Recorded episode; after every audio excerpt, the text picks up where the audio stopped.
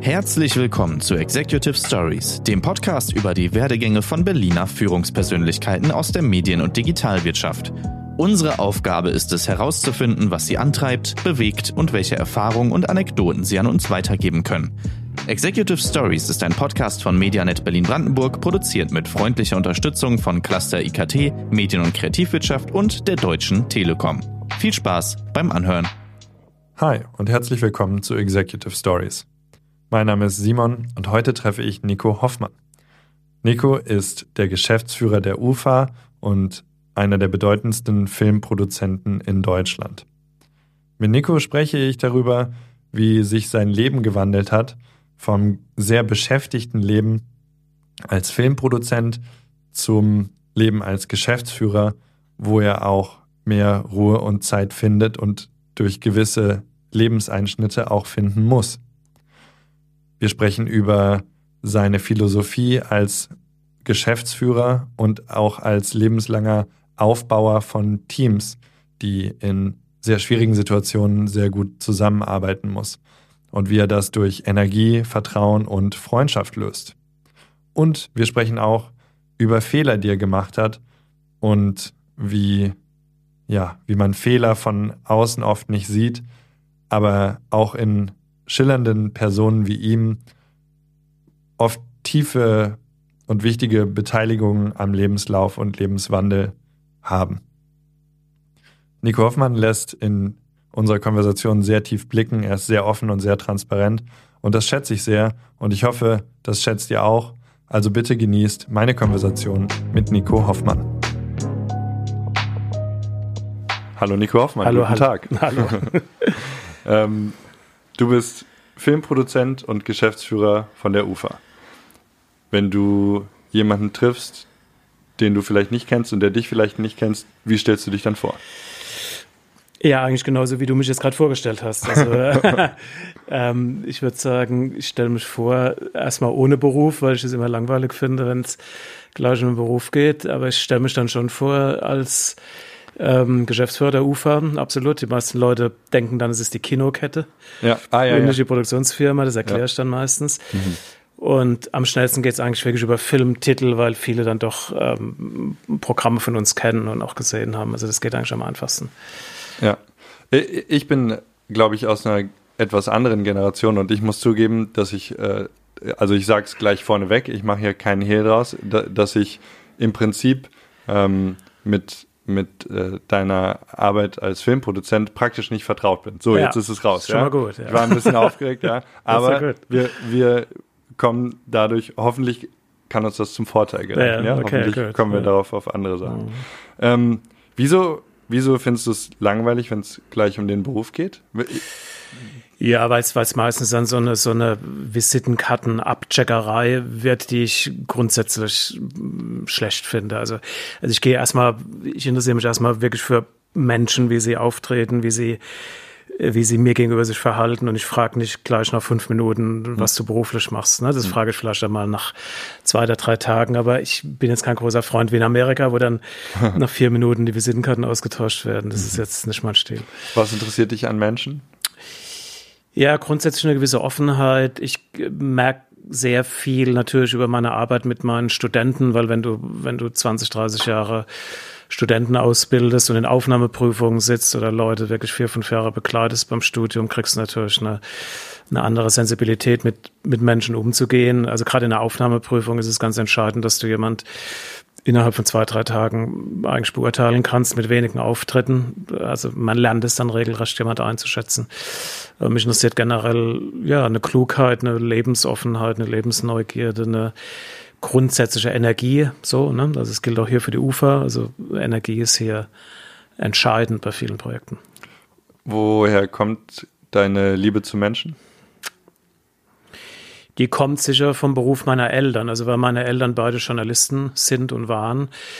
Ähm, wenn du journalistisch arbeitest, meine Mutter war über 35 Jahre lang äh, Wirtschaftsredakteurin bei der FAZ. Mein Vater war äh, noch länger bei der Rheinpfalz als Chefkorrespondent in, Ludwig, in Ludwigshafen, später in Bonn, also in der damaligen Bundeshauptstadt, dann später in Berlin. Also wenn du in einem Journalistenhaushalt aufwächst, lernst du eigentlich äh, A, dich mit anderen Menschen zu beschäftigen, dich mit anderen Themen zu beschäftigen. Also ist, glaube ich, sehr, sehr stark geprägt über den Journalismus meiner Eltern. Hm.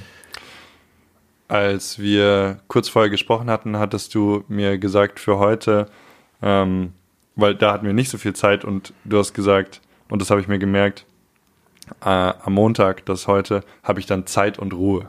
Ja, bedingt. ja, das ist okay, aber wir sind hier und wir haben wir Zeit haben und Ruhe. Ja, und absolut. Du bist ja natürlich auch, auch sehr beschäftigt, sieht man ja, weiß man ja. Was ist denn dein Verhältnis zu Zeit und Ruhe und Beschäftigung? Ja, ganz sicher ein ambivalentes, weil ich die letzten 20, 30 Jahre wirklich äh, im Grunde genommen 24 Stunden für die Firma gearbeitet habe. Äh, das geht dann bis zu einem gewissen Lebensalter geht es gut, ne? dann merkst du das körperlich. Das war bei mir letztes Jahr. Ich habe eine relativ schwierige Rückenoperation äh, gehabt, also es bremst dich aus. Jetzt sitzen wir, das passt jetzt auch genau, ich bin am, am Vatertag in meinem Boot ausgerutscht und bin auf die Cockpit-Tischkante geknallt. Jetzt habe ich eine Rippenprellung, das ist wirklich extrem schlimm. Sorry. Also es geht auch die ganze Atmung ist gerade hinüber bei mir. Ähm, also ich habe dann auch gedacht, das passt jetzt auch genau, ja. Also so, was mir relativ gut ging. Also der Körper bremst irgendwann selbst aus. Ne? Das, das, äh, deshalb, wenn du mich jetzt nach dem Verhältnis nach Zeit und äh, Geduld fragst, würde ich sagen, ich habe ähm, die letzten 12, 13 Monate sehr viel Geduld lernen müssen, aufgrund, also wirklich auch von, von ja, kann man ruhig sagen, von körperlichem äh, Gebrechen und älter werden. Also dein Ursprung ist, ist quasi ähm, hart arbeitend und die, das Leben hat dir jetzt sozusagen Zeit und Ruhe ähm, verschrieben.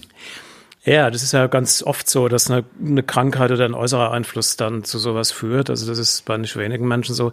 Man muss ja dazu sagen, dass die ganze Veränderung in der UFA, ich habe ja früher sehr, sehr stark selbst produziert und war mehr oder weniger in 30 Projekten im Jahr beschäftigt. Äh, und in der Gesamtgeschäftsführung der UFA gehst du natürlich deutlich mehr in eine Managementstruktur. Das hat sehr viel mehr mit Battlesman jetzt zu tun, es hat sehr viel mehr, ja. mehr mit dem Management einer Firma zu tun.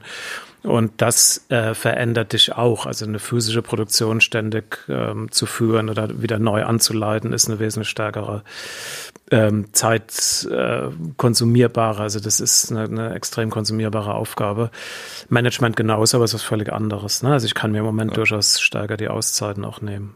Ah, ah, okay, das heißt, wenn du nicht so ein, du bist weniger eingespannt sozusagen. Also du bist bestimmt immer noch eingespannt, aber du, du kannst deine Zeit anders managen. Die Sachen, die du jetzt hast, sind wahrscheinlich, also sind wahrscheinlich mehr, äh, kann man mehr terminlich mitarbeiten als eine Produktion, die dich wahrscheinlich die ganze Zeit an dir zieht. Ist das, was du meinst? Das, das so, so ist es. Also ja. eine, eine, bei, einer, bei einer Produktion, die ja dann physisch und, und, und, und psychisch auch äh, permanent läuft. Also wir haben jetzt, während wir hier sitzen, es laufen jetzt gerade über 17 Produktionen. Also wir beschäftigen gerade jetzt im Augenblick über 1900 Menschen. Du, du, du kannst du dir vorstellen, das sind jetzt andere, wenn jetzt hier Probleme kommen, sind es andere Probleme, es sind jetzt natürlich sehr, sehr starke äh, Corona-getriebene Probleme, also wie man an den Sets jetzt wieder Bedingungen schafft, um ähm, ordentlich arbeiten zu können. Aber ich habe eine andere Zeiteinteilung. Ne? Also ich kann dann wirklich sagen, okay, jetzt beschäftige ich mich mal drei Stunden mit Bertelsmann Content Allianz beispielsweise oder heute Nachmittag jetzt auch wieder mit der UFA-Geschäftsführung mit den Kollegen hier im Haus, aber ich kann es besser einteilen. Bei einer physischen Produktion bist du 24 Stunden abrufbar. Ja, ne? Wenn der ja. Schauspieler keine Lust mehr hat, musst du dann das Set pflegen. Das ist, ja, genau. Äh, ja, super viele Themen, wo ich gerne gleich nochmal so ein bisschen dran ziehen würde. Nochmal für das Thema Zeit und so weiter und Ruhe vielleicht. Hast du jetzt in letzter Zeit irgendwie, du hast gesagt, du musstest es lernen.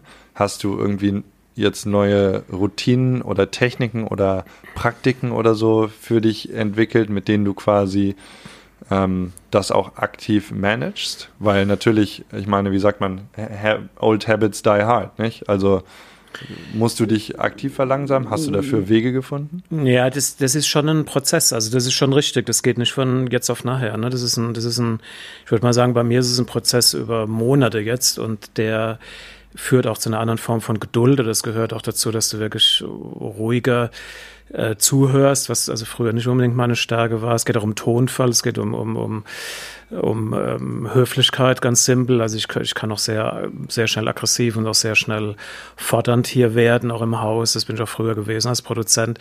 Äh, wenn du dann natürlich andere Gruppen von Mitarbeitern hast, vor allem auch Jüngere, die äh, lehnen so einen Stil ab. Die wollen auch keine Dominierung durch die Geschäftsführung, was ich auch komplett verstehe. Also ich würde mal sagen, ich habe meinen ganzen Tonfall die letzten Jahre hier auch verändern müssen, weil es ein Unterschied ist, ob du eine Gruppe von Menschen um dich herum managst oder ob du wirklich physisch jeden Tag eine Produktion treibst oder antreibst. Hast du dir dafür aktiv was äh, zu Gemüte geführt? Also irgendwelche Bücher, irgendwelche Techniken, irgendwas so bestimmtes, Greifbares, was vielleicht auch jemand anders, den das interessieren könnte, äh, nachbilden kann, der vielleicht das gleiche fühlt wie du gerade?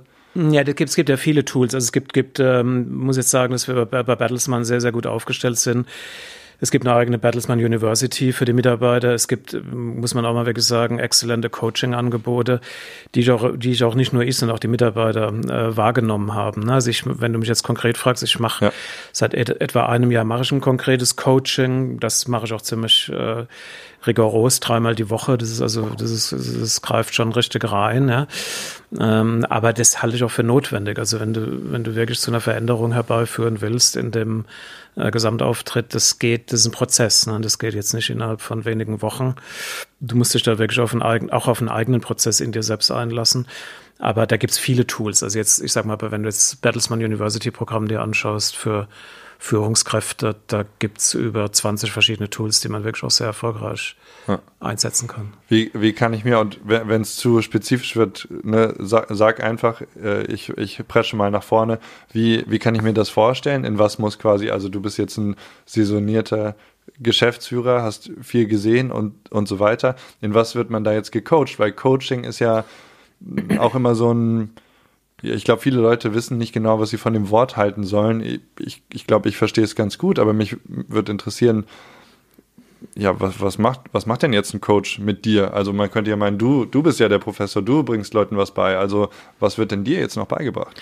Ja, das, das ist ein ein komplexes Thema, weil also wir bieten ja hier im Haus komplett unterschiedliche Module an. Ne? Also wir machen wirklich Mitarbeiterschulung, die wirklich Schulung ist. Wir machen Geschäftsführerschulung, die wesentlich mehr in den Bereich äh, von Management und Coaching geht. Ne? Mhm.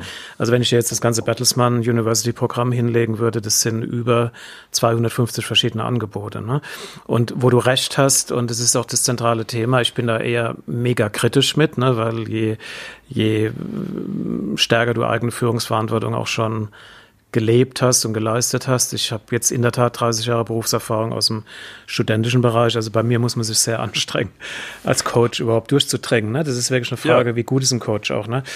Da habe ich jetzt eine sehr, sehr gute Frau in Köln, die das macht. Ähm, die, das würde ich fast sagen, geht fast in den Bereich der der Psychoanalyse, weil wenn du es dreimal die Woche machst, ist es ein sehr personenzentriertes Coaching.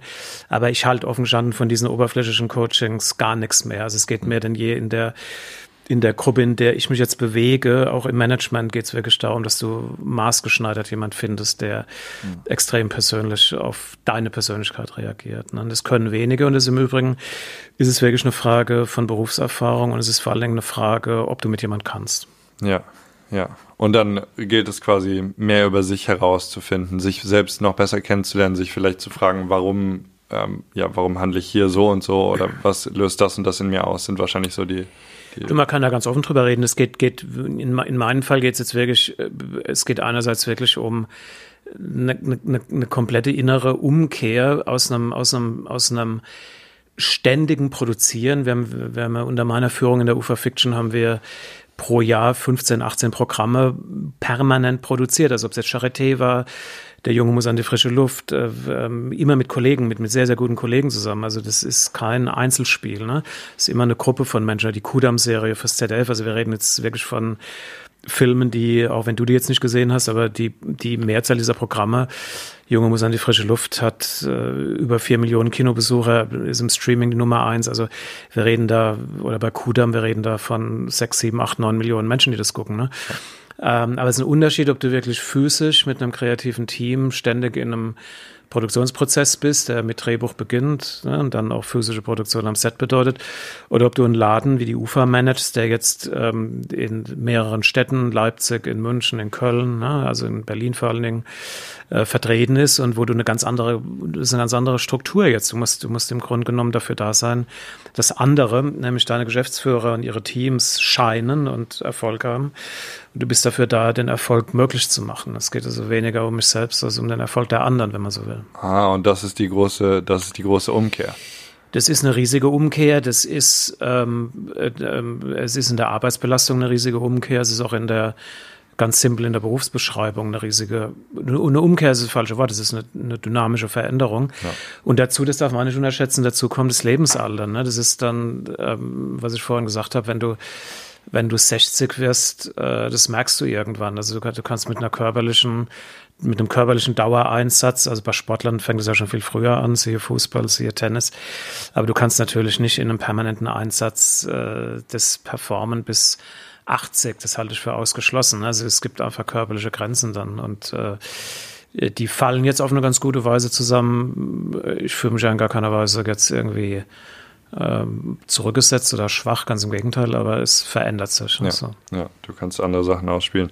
Ja, super interessant. Da, danke für die Offenheit. Ähm, ich hatte nämlich, ich habe tatsächlich hier noch die Frage quasi, dass ihr, äh, dass du dein eigenes Unternehmen hattest und da produziert, produziert hast und dann, ähm, dann jetzt hier Geschäftsführer bist. Und ich habe nämlich, wollte genau fragen, ähm, für welche Phasen stehen die jeweiligen Unternehmen, aber darüber haben wir jetzt quasi genau geredet. Es ist schön, dass es so, schön, dass es so rauskommt. Ähm, du hast jetzt betont und du hast auch ähm, in anderen Interviews betont und auch jetzt schon am Anfang der Konversation, es geht dir ums Team sehr viel. Du hast auch immer, wo ich dich in anderen Interviews gesehen habe und so, dass das Team kreditiert, das hinter den Sachen steht. Also auch wenn du vielleicht viel, viel für dich auch gescheint hast, hast du trotzdem immer dein Team hervorgehoben. Was macht für dich ein gutes Team aus? Du hast vorhin von Energie geredet. Ähm, was waren so Teams, mit denen du gearbeitet hast? Wo, was waren magische Momente? Kannst du da vielleicht eine Geschichte erzählen? Nee, da kann man ganz viele Geschichten erzählen, aber Teams sind natürlich sehr unterschiedlich. Also ich würde es am meisten vergleichen mit der Ausbildung in Ludwigsburg, weil äh, du bildest ja in Ludwigsburg Studenten aus in allen Bereichen. Die machen bei mir ihr Diplom nach vier Jahren. Das heißt, du hast auch dort ein, schlussendlich ein Team, was den Film herstellt. Mhm. Und ich würde auch mal sagen, dass die Ausbildungssituation in Ludwigsburg und meine Arbeit dort die ist ähm, prägend für mich, weil ich natürlich dann sehr viel mit Talent zu tun habe, sehr viel mit Entwicklung von Talent. Ich kann die Leute jahrelang beobachten. Ich, mit, mit, mit der Mehrzahl der Leuten arbeite ich. Und ich bin da mega stolz drauf, weil die Mehrzahl dieser Menschen unglaublich erfolgreich auch geworden ist. Und das hat zu tun mit Teambildung. Und Teambildung heißt wirklich, äh, wie bringst du Menschen zusammen? Also ähm, Produktion, Kamera, Regie. Also die machen ja bei mir quasi Regie und dann noch das Diplom dazu. Du hast also automatisch zu tun mit Produktion und der Regie. So ein bisschen auch mein eigener Werdegang. Ich war ja früher selbst Regisseur. Und du lernst auch als Regisseur immer, äh, mit einem Team umzugehen. Ne? Du hast ja grundsätzlich bei einem großen Filmdreh so ein Team von 35 bis 100 Leuten, die du jeden Morgen vom 7 Uhr morgens äh, bis teilweise nachts um drei motivieren musst. Ne? Das ist ja keine One-Man-Show. Du kannst dich da nicht hinstellen und sagen, jetzt macht mal schön, sondern das ist eine ständige Kommunikation A mit den Schauspielern vor der Kamera und B mit deinem Team hinter der Kamera.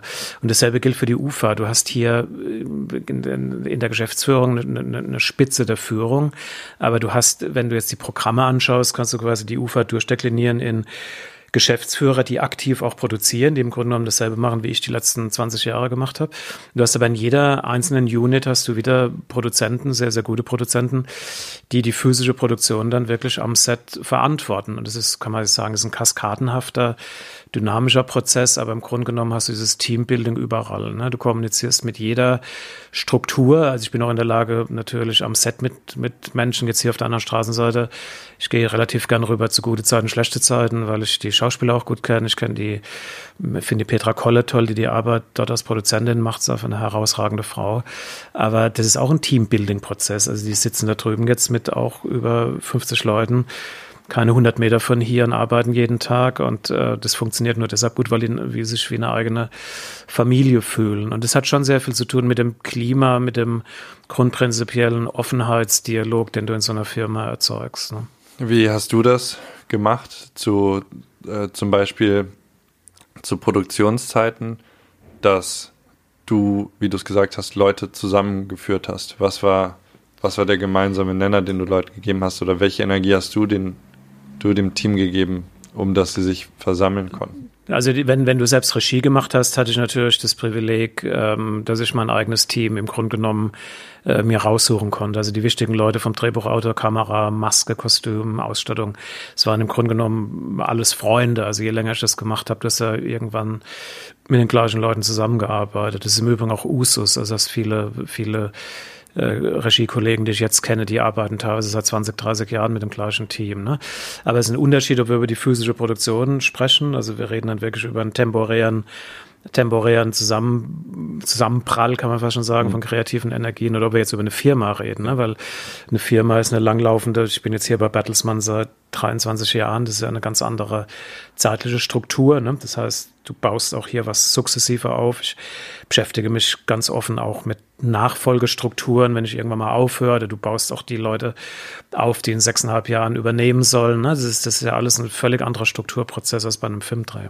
Also du bist da, du bist da quasi ein, ein, Förderer. Also du bei den Studenten, so wie hier, wie du sagst, du baust die Leute auf, du, du gibst ihnen das, was sie brauchen und dafür musst du ja auch irgendwie erkennen, was sie brauchen. Worauf ich so ein bisschen hinaus will, ist quasi, ich suche so ein bisschen das, du hast ja, also ich glaube, das, was du gerade gesagt hast, dass du quasi irgendwann dein festes Team zusammen hattest, die auch deine Freunde waren. Mhm. Was, was sind dann, ähm, also ich meine, die hast du dir ja nicht nur ausgewählt, weil sie Freunde sind, sondern weil sie auch eine bestimmte Dynamik ergeben haben, richtig? Und was, nach was für einer nach was für Dynamiken suchst du? Äh, mich interessiert wirklich dein ganz persönlicher Blick auf das, was auch vielleicht zu, im Zusammenhang mit deiner Persönlichkeit halt passt für dich und wie kann man das für sich erkennen? Also die, Dynamik, die Dynamik ähm, war ja, war ja beim, beim Beginn der, der, der, der, der, der Filmproduktion ähm, vor über 22 Jahren. Äh, die Firma hat mir übrigens nicht komplett gehört. Ne? Ich hatte Anteile, aber Bertelsmann und die UFA waren immer die Hauptanteilseigner. Äh, da da geht es eher zum also Teamworks. Hab, ja. Okay, zum Teamworks, ja. genau. Aber die Gründung von Teamworks war ja genau dasselbe. Das war im Grunde genommen ein Zusammenschluss von äh, Doris Zander, Bettina Reitz, Ariane Krambe, also drei Frauen und mir. Ne? Und, das, und, die, und die Begegnung mit der Ariane, mit der Doris, mit der Bettina war die Begegnung mit drei herausragenden Frauen auf ihrem jeweiligen Feld. Also Bettina war damals führende Redakteurin beim ZDF, die war ja, waren ja blutjung damals. Also die mhm. Bettina war, glaube ich, 35.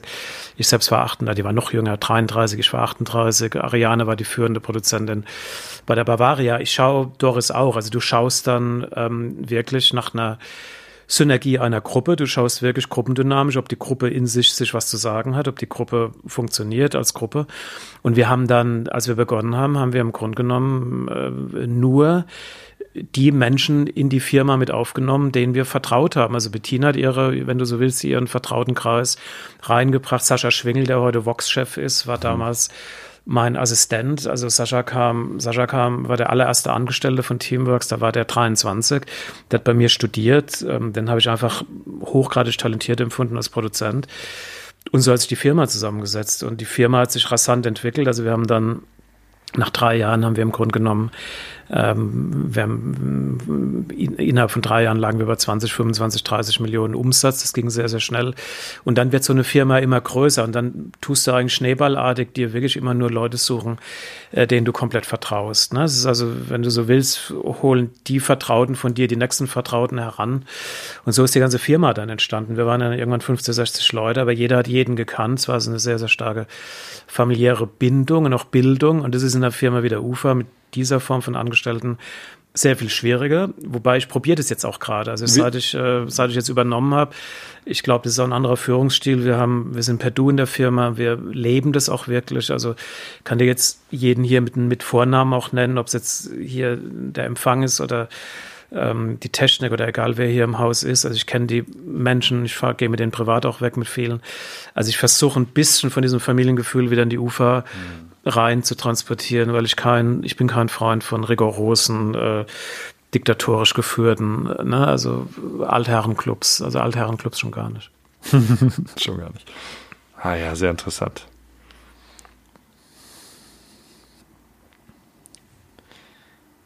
Ja. Ja, die, die, ich habe ähm, mit vielen Leuten jetzt in letzter Zeit auch in vergangenen Interviews auch über das, das Arbeiten mit Freunden gesprochen. Mhm. Und äh, da gibt es ja natürlich geteilte Meinungen zu. Die anderen sagen nie, die anderen sagen nur. E eigentlich ist recht polarisierend. Mhm. Und du hast gesagt, es geht viel um Vertrauen. Und was, was, sind die, was sind die Punkte, die für dich Vertrauen ausmachen? Also wann siehst du es schnell, wenn du sagst, weißt du, was so die Eckpfeiler sind, wo du dann sagst, oh, ah ja, den, den, der macht es, der ist kompetent, dem kann ich vertrauen? Also über Freunde kann man ja auch definieren. Also Freunde ist ein Unterschied, ob ich jetzt über private Freunde rede oder ob, oder ob ich über Freundschaften rede. Ne? Das sind ja riesige Unterschiede. Also ich würde hm. sagen, es haben sich hier. Ne, dich? Naja, der Unterschied ist, äh, wirkliche Freunde sind für mich Menschen, mit denen ich 10, 20, 30 Jahre äh, von Kindheit auf oder von Studium auf oder Schulzeit auf ähm, eine wirkliche Beziehung pflege.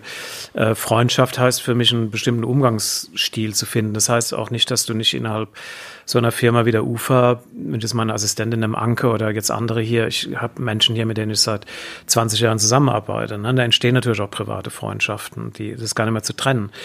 Ich glaube, es geht immer um Vertrauen. Vertrauen heißt bei mir immer, dass du eine lange Wegstrecke miteinander gehen kannst und diese Wegstrecke auch einige Widerstände aushalten muss. Also Wegstrecken sind ja nie nie ein, nie, nie nur aufwärts. Ne? Also gibt aber Wegstrecken unheimlich viel Umwege, es gibt unheimlich viel Tragödien auch bei Wegstrecken. Also ähm, die, die, die, das wirkliche Vertrauen bildet sich bei mir eigentlich ähm, aufgrund einer jahrelangen Zusammenarbeit. Ne? Ich habe ein Grundvertrauen in jemand und es wird entweder jahrelang erfüllt. Also es gilt ja gegenseitig auch oder, oder es wird irgendwann enttäuscht und dann gibt es auch Gründe dafür, warum es enttäuscht wird. Es kann auch an mir liegen. Das ist ja jetzt in gar keiner Weise immer der andere mhm. oder die andere. Aber das wird dann ausgesprochen und es sind auch viele Leute wieder zurückgekommen. Es sind auch viele Leute, die sich hier von der UFA getrennt haben, die andere Wege gegangen sind. Joachim Kosak, mein Mitgeschäftsführer, ist äh, leider sehr, sehr früh dann weggegangen. Der war dann Programmgeschäftsführer Sat 1 und kam dann nach zehn Jahren wieder in die UFA zurück. Ich könnte einige Karrieren nennen, ne, die woanders eigentlich dann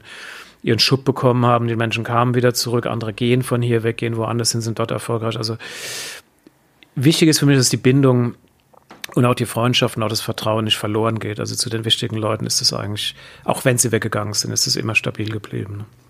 Ja, ich finde das eine super Perspektive. Ich, ich weiß nicht, ob, also mein Gefühl ist bisher, dass noch, noch nicht so viele Leute ihre Geschäfte so führen. Vielleicht auch schon, ich weiß nicht genau, aber es ist auf jeden Fall ein sehr. Also bei den Jüngeren, bei den hm. Jüngeren muss ich ja sagen, ich sehe, ich habe ja sehr viele Startups auch bekleidet, äh, ist es eigentlich ähm, die Grundvoraussetzung. Also ich habe gerade am, am Freitag jemand hier gehabt, der äh, in einem Videotool, also in einem, in einem Videotool-Bereich, also ein Startup gerade gründet. Ich habe mein ehemaliger Assistent Jon Hanschin hat ein extrem erfolgreiches Startup mit MoviePilot gegründet, ging dann nach Amerika. Also wenn du diese Firmen dann siehst, ist es eigentlich extrem geprägt durch äh, einen ganz anderen Führungsstil. Es ist sehr kameradschaftlich, sehr sharing, es ist ein sehr großer Begriff der Gemeinschaftlichkeit in den Prozessen. Das halte ich auch für notwendig. Und ich kann es auch hier beobachten bei Jüngeren. Also ich habe ja die Mehrzahl der Mitarbeiter ist ja halb so alt wie ich. Also ich bin mit Abstand der Älteste. Ähm, du merkst bei den Jüngeren schon ein völlig anderes, also wenn du jetzt bei gute Zeiten, schlechte Zeiten rübergehst, die sind im Schnitt 35, ein völlig anderes Arbeiten. Ne? Also das, da wird jetzt ein autoritäres Arbeiten gar nicht funktionieren. Hm, da muss man aufeinander eingehen. Du hast ja, wir haben ja jetzt so ein bisschen über deinen Werdegang geredet aber wollte ich jetzt auch gar nicht so betonen, kann man ja auch gut woanders nachlesen und so weiter. Ähm, was mich interessiert, und da sind wir jetzt mit, mit Freundschaften und Tragödien auch schon ein bisschen drauf eingegangen. Man redet ja oft viel über Erfolge, wir haben jetzt wahrscheinlich mehr rumphilosophiert und wir haben auch schon viel über Learnings geredet. Und ich wollte einfach mal fragen, gibt es in, in deiner Karriere oder in deinem Werdegang einen Zeitpunkt, auf den du zurückblickst, wo du einen, wo du sagen würdest, du hast einen klaren Fehler gemacht oder du hast einen, du hast einen, einen Fehlschritt begangen oder der vielleicht auch etwas schmerzhaft war, wo du dann starke Learnings draus ziehen musstest, also so, ein, so eine Art, ja, ja, dunkle Nacht der Seele, wo du, wo du durchgehen musstest? Also generell würde ich sagen, dass es das ähm, immer wieder gibt. Ne? Also ich könnte jetzt nicht nur einen Fall, ich könnte jetzt also 25 Fälle sagen, wo, oh ja. wo wirkliche Fehlentscheidungen waren. Also man muss ja ganz klar sagen, der Weg von mir der wirkt nach außen hin extrem erfolgreich, aber wenn du jetzt in die Details gehst, das sind wahnsinnig schmerzhafte Prozesse. Ne? Das ist so, so Wege wirken dann nach außen so, äh, ähm, so simpel oder so, dass es immer schon so war. Also das, das stimmt natürlich das Gegenteil. Es waren immer extrem schwierige, extrem, das fing schon an der Filmhochschule an mit, mit, mit, mit, einem, mit einem schwierigen Findungsprozess. Ich fand die Filme von mir teilweise auch extrem schwierig. Also es sind immer, immer, also ich habe im Grunde genommen immer aus der, aus der, aus der, aus der, aus der schlechten Erfahrung oder aus der, aus dem Misserfolg dann auch gelernt. Aber die Misserfolge waren zahlreich, auch im, auch im, auch im Produzieren. Also ich habe jetzt 450 Filme oder noch mehr verantwortet mittlerweile, aber ich könnte jetzt auch 50 Filme von den 450 sagen, die tragödienmäßige Misserfolge waren, kreativ, künstlerisch, finanziell. Na, also das ist, das ist, das ist sehr allgemein. Also ich könnte jetzt. Kannst du ein Beispiel nennen, wo, wo man Nee, ich kann dir Wendepunkte nennen. Also zum ja. Beispiel ein ganz entscheidender Wendepunkt ja. war, war mein, mein Abschlussfilm an der Filmhochschule Landefeder, Landessöhne, der im Grunde genommen schon den ganzen Themenbereich Drittes Reich und Spurensuche bei den Eltern impliziert hatte. Und der dann künstlerisch war das total toll. Es hat dann einen Bayerischen Filmpreis gegeben und so weiter. Aber der hatte dann im, im, beim Publikum keine Chance. Der Film hat irgendwie, ich will es gar nicht mehr wissen, er hat wahrscheinlich irgendwie, was weiß ich, 20.000 Zuschauer gemacht. Und das war so ein initialer Moment, wo ich gemerkt habe, ähm, dass ich fand den Film unheimlich spröd und unheimlich in sich ver verklammert, also was auch so meine Stimmung damals war. Und ähm, ich habe natürlich dann gemerkt, dass es keine Zukunft hat. Also ich ich hätte das jetzt so weitermachen können, mich jetzt als, als äh, Autorenfilmer so definieren können, auch in den eigenen Stoffen. Und es hat bei mir zum Beispiel dazu geführt, in der, in der Regiearbeit, ähm, gerade auch mit Götz George, mit vielen anderen, wenn einen Schauspieler gesucht, Jörg Schüttauf und viele andere, mit denen ich extrem physisch und psychisch nach vorne inszenieren konnte, die mich selbst herausgefordert haben. Ich habe gewisse Schauspieler gewollt, ne, die mich auch dann in meiner eigenen Leistungsgrenze wirklich rauskitzeln. Und ich habe meinen ganzen Regieberuf, wenn du so willst, auf die Beine gestellt, auf den Kopf gestellt. Und später ein Prozess war dann zu merken, ein ganz zentraler Prozess war zu merken, dass Studenten die du selbst ausbildest. Und ich war ja damals nicht alt, ich war 35, 36, als ich das äh, begonnen habe in Ludwigsburg als Professor. Äh, du hast dann plötzlich 25-Jährige gehabt, die einfach besser waren. Also der zentrale Student war Stefan Kromer mit Daniel Nocke. Und Stefan Kromer hat einen Abschlussfilm gemacht mit 24, Barracuda Dancing mit Edgar Selge. Und dann sitzt du da drin und dann musst du, wenn du dann ehrlich zu dir bist, musst du sagen, also ich wäre nicht in der Lage, mit 35 den Film herzustellen, den er jetzt mit, mit 23 gemacht hat. Und das hat mich dann wirklich zum Produzieren gebracht. Ich habe gemerkt, also das Produzieren ist vielleicht eine wesentlich bessere ähm, Aufgabenstellung, als jetzt die nächsten äh, 30 Jahre Regie zu machen. Ne? Aha, danke für die Einblicke. Ja, ist ja, sehr das interessant. Ist so. mhm. Und das ist immer was, was entscheidend ist. Ich finde, das ist gerade das Interessante, weil ich glaube, jeder aus der also aus der Ego-Perspektive sieht man alles immer schwierig und dann guckt man gerne auf andere und vergleicht sich. Und ich finde so, das Freiwillige sagen, ja, aber halt hier war es auch nicht einfach, ist immer, also kann motivierend wirken. Yes. Ich hoffe, jemand hört das und mhm. denkt sich, oh Mann, mhm. okay, ich bin nicht alleine mhm. äh, mit sowas. Was mich auch total interessiert ist, wie wichtig, du hast es ja quasi gerade als Maßgröße angegeben, das Publikum. Ja, dein Film, der für dich kein Erfolg war, hat nur 20.000 Leute erreicht. Ähm, und du hast auch vorhin gesagt, viele Filme von dir, zum Beispiel Der Junge muss an die frische Luft, äh, über vier Millionen. Ich glaube, das ist dir wichtig. Wieso? Was bedeutet das für dich?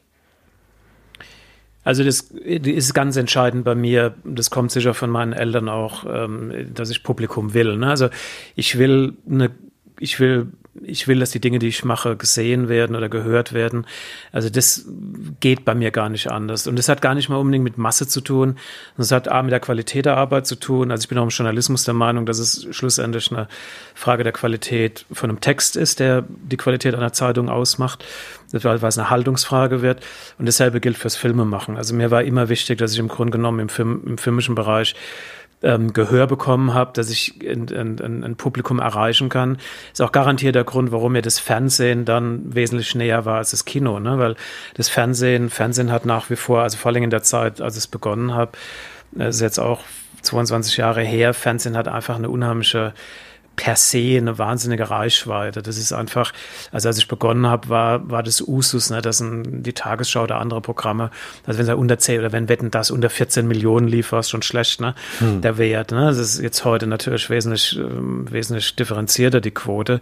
Aber ich bin immer noch nach wie vor stolz, wenn ich mit einem, wir haben jetzt gerade ein Programm gehabt von Benjamin Benedikt die wunderbaren Jahre mit 9 Millionen Mediathek-Abrufen und 6,3 Millionen linearen Zuschauern. Das heißt, du hast im Schnitt 9 Millionen, die geguckt haben pro Teil.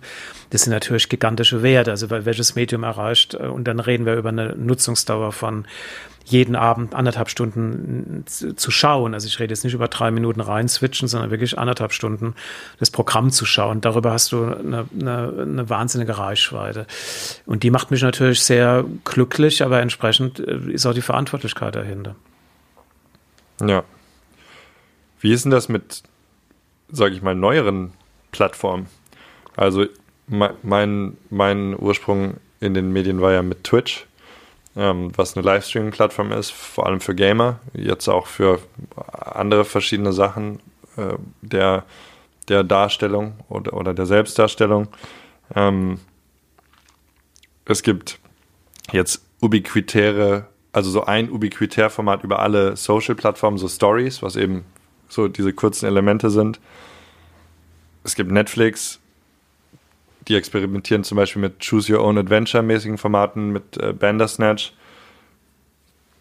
Wie, wie, wie ist deine Haltung, wie ist dein Gefühl dazu?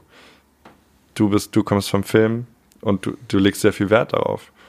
Wie vergleichst du das mit, mit den neuen Plattformen? Welche Bedeutung haben die? Ja, das eine, darüber kann man jetzt eine, eine, ganze Sendung füllen, weil im Grunde genommen sind es ja mehrere Ebenen. Also die eine Ebene ist ganz klar, dass das Nutzungsverhalten der Zuschauer sich komplett verändert. Ne? Wir, also ich habe ja vorhin erwähnt, die wunderbaren Jahre.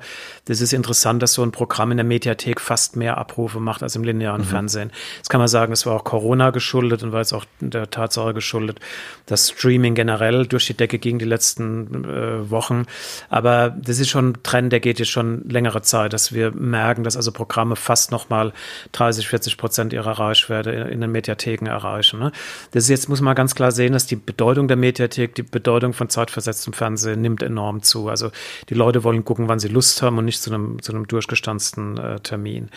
Und der zweite Punkt ist, ist jetzt in der Tat die Mediatheknutzung und das, dazu gehört ganz klar in der Konkurrenz dann die ganzen Angebote, die du hast. Ne? Also wir haben jetzt beispielsweise Betonrausch für Netflix produziert.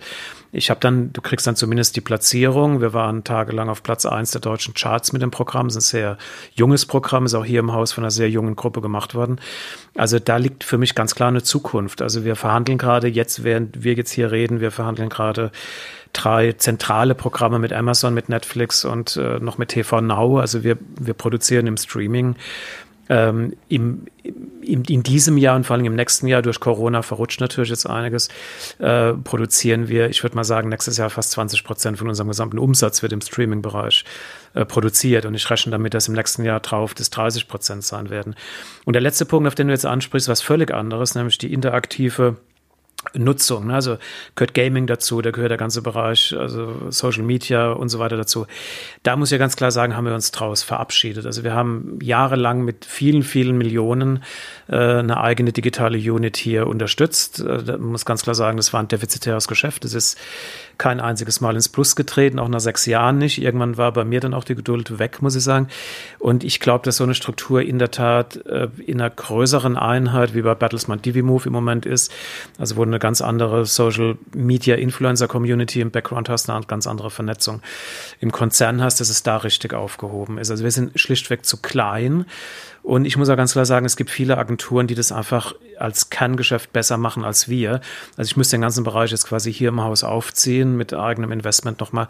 Und den Markteintritt äh, in Konkurrenz zu den bestehenden Firmen, das sehe ich nicht. Also bis hin, dass auch viele werbetreibende Firmen im Moment in diesen Bereich, den du jetzt ansprichst, reingehen und gerade im, im digitalen Direktbereich produzieren. Das ist ähm, ein wahnsinnig kleinteiliges, mühsames Geschäft mit geringer Marge, was, was für die Ufer im Moment nicht interessant ist. Ja, und dir geht es ja auch um, um Film, Kunst und auch um Haltung. Und, ich, und da wollte ich auch fragen, wie ist das denn von quasi aus innen heraus zu produzieren, de, deine Produktion, die du für die du bekannt bist, die du gemacht hast, die auch immer, wie du vorhin schon gesagt hast, dich selber repräsentiert haben als Künstler. Ist das anders als für beispielsweise Netflix zu produzieren, die vielleicht auch als Plattform, als ganze Plattform einen bestimmten Wunsch haben, einen bestimmten Content zu machen? Ist das so? Und was bedeutet das für dich? Also ich muss ja ganz ehrlich sagen, das sind gar keine großen Unterschiede, weil Netflix ähm, in der Erfahrung, die ich gemacht habe, ähm, ich finde die Mannschaft dort sehr, sehr klug sehr dynamisch, die entscheiden sehr, sehr schnell, aber sie wissen auch genau, was sie wollen. Es ist aber wirklich ein Dialog. Es ist nicht so, dass du da äh, quasi eine Verordnung kriegst, ganz im Gegenteil. Also du pitchst wirklich sehr, sehr genau. Du gehst mit einer sehr emotionalen, sehr energiegeladenen Form auch hin um das Programm. Es ist wirklich sehr Amerika geprägt, aber ich mag das. Also ich bin auch oft, bin oft in Los Angeles und ich mag auch die Art, dass du einen Stoff wirklich persönlich präsentierst und nicht jetzt nur in Schriftform. Ähm, aber die Herangehensweise ist genau dieselbe, wie wenn ich jetzt beim ZDF einen großen Dreiteiler mache. Ne? Also wenn ich jetzt mit, mal, mit Heike Hempel beim ZDF und Annette Hess die Kudam-Bücher, das Kudam-Konzept bespreche, ist da genau dieselbe Leidenschaft, genau dieselbe Haltung dahinter. Also bei Kudam ging es um die Emanzipierung, um die, um die Frauenbewegung von jetzigem Blickpunkt auf die 50er Jahre, auf die ganzen Schwierigkeiten. Bei Betonrausch ging es jetzt, wenn man so will, um eine um eine sehr, sehr durchgeknallte Jugendbewegung, die hier quasi Immobiliengeschäfte betreibt, also was in Berlin noch mehr, mehr gibt, als am Rest sein kann. Ähm, aber die Haltung dahinter, wer macht das Programm, wer spielt das Programm, welche Energie soll das Programm haben, wie sieht das Programm im Detail aus, diese Entscheidung, die ja durch ganz viele Detailentscheidungen im Bereich Kamera, Regie, Musik, Schnitt, du kannst ja alles im Grunde genommen, Film ist ja wie eine Rezeptur. Ja äh, die richtig zusammengesetzt sein muss, sonst funktioniert sie nicht, äh, sonst geht, geht der Teig auch nicht auf. Mhm. Ähm, das, ähm, das ist bei Netflix genau dasselbe wie bei Amazon, genau dasselbe wie beim ZDF. Gut zu hören. Gut zu hören. Ich habe eine persönliche Frage und dann äh, habe ich noch ein paar flinke Fragen für den Schluss.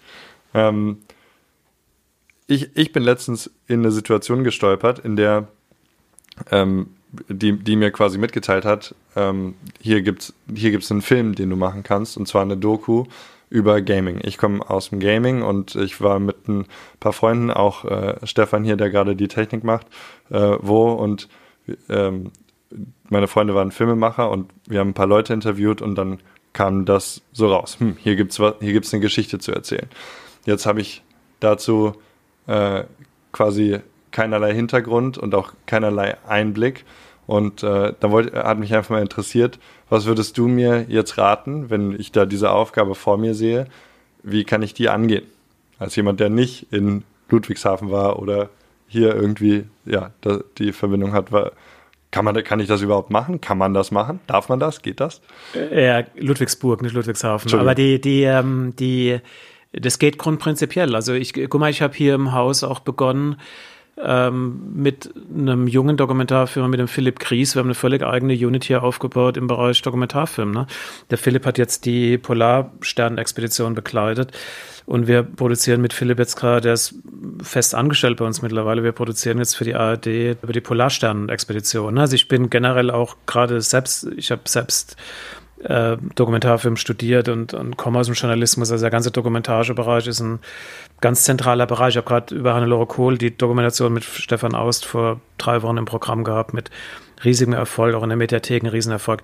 Ich würde zu dir sagen, das geht grundprinzipiell. Das Schwierige beim Dokumentarfilm ist, äh, leider äh, sind wirklich die klassischen Sendeplätze. Das ist wahnsinnig schwer, äh, tolle Themen entsprechend auf die Sendeplätze zu kriegen, wo ich der Meinung bin, dass sie hingehören. Also das macht das Dokumentarfilmgeschäft in Deutschland wahnsinnig schwer. Ne? Das muss man, muss man wirklich sagen. Und äh, Netflix hat Gott sei Dank begonnen, auch Amazon im Bereich Dokumentation sich sehr, sehr stark zu engagieren, machen das mit sehr viel Geld, aber mit, mit High-End. Ne? Das sind wirklich so High-End, extrem aufwendig produzierte Dokumentationen.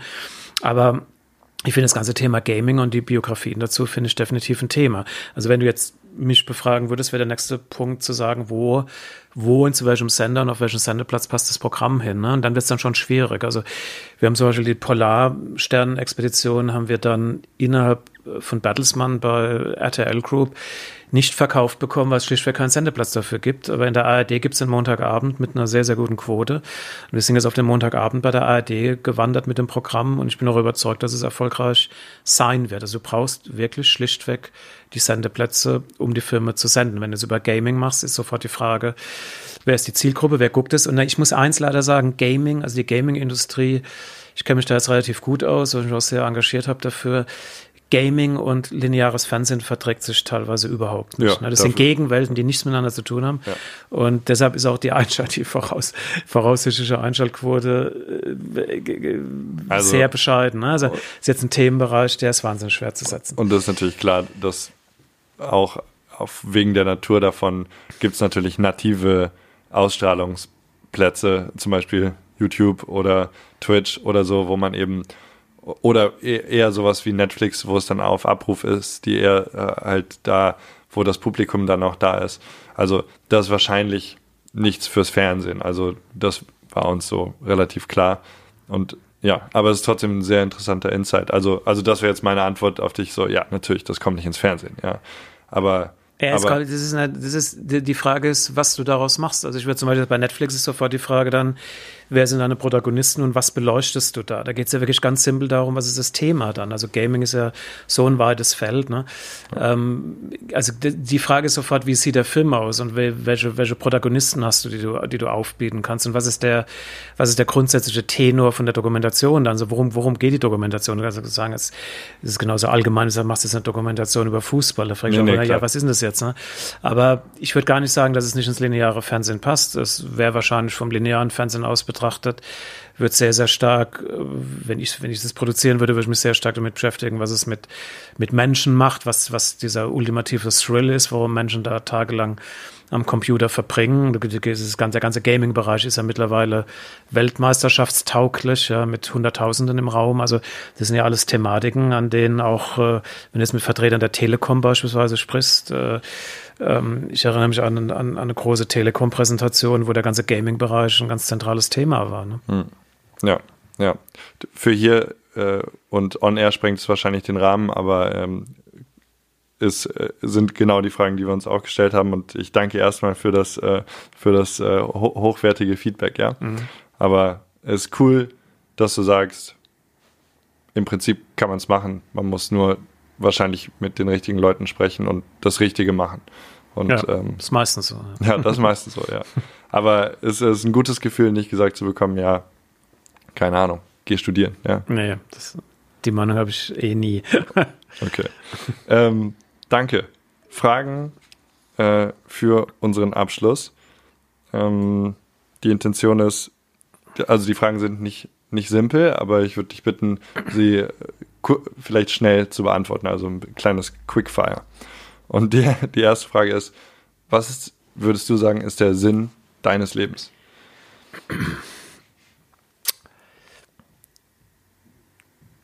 Vertrauen. Ich würde sagen Vertrauen. Also Vertrauen ist mehr denn je das zentrale Motiv. Ja. Was inspiriert dich? Äh, die Energie der anderen. Hast du einen oder drei Filme, die du am liebsten empfiehlst? Oder Medien allgemein, wenn es vielleicht jetzt was anderes Ja, es sind immer Filme, die mich dann wirklich äh, irgendwo hinbewegt haben. Also ein, ein Film ist ganz klar die Heimat-Trilogie von Edgar Reitz, ne, weil es war in der damaligen Zeit, war das einfach eine, äh, eine wahnsinnige Hinwendung zu einer anderen Form von Neorealismus in Deutschland, kann man fast sagen. Das ist ein Film von Bertolucci, La Luna, der, der sehr, sehr stark, äh, sehr, sehr stark eine Mutter-Sohn-Beziehung auseinandernimmt. Das ist ein Film, der, äh, der kaum, der kaum bekannt ist. Und ähm, der letzte Film, der mich wirklich total weggehauen hat, ist von einem Student von mir, das war Berlin Alexanderplatz. Jetzt hier während der Berlinale, ne, von Burhan Kabani, weil der Film ist so vielschichtig. Ich kenne Burhan gut, ähm, weil er bei mir studiert hat. Er ist aus Afghanistan geflohen und wie er den urdeutschesten Stoff Alexanderplatz hier nochmal quasi gewendet hat, das hat mich, also muss ich wirklich sagen, hat mich total berührt.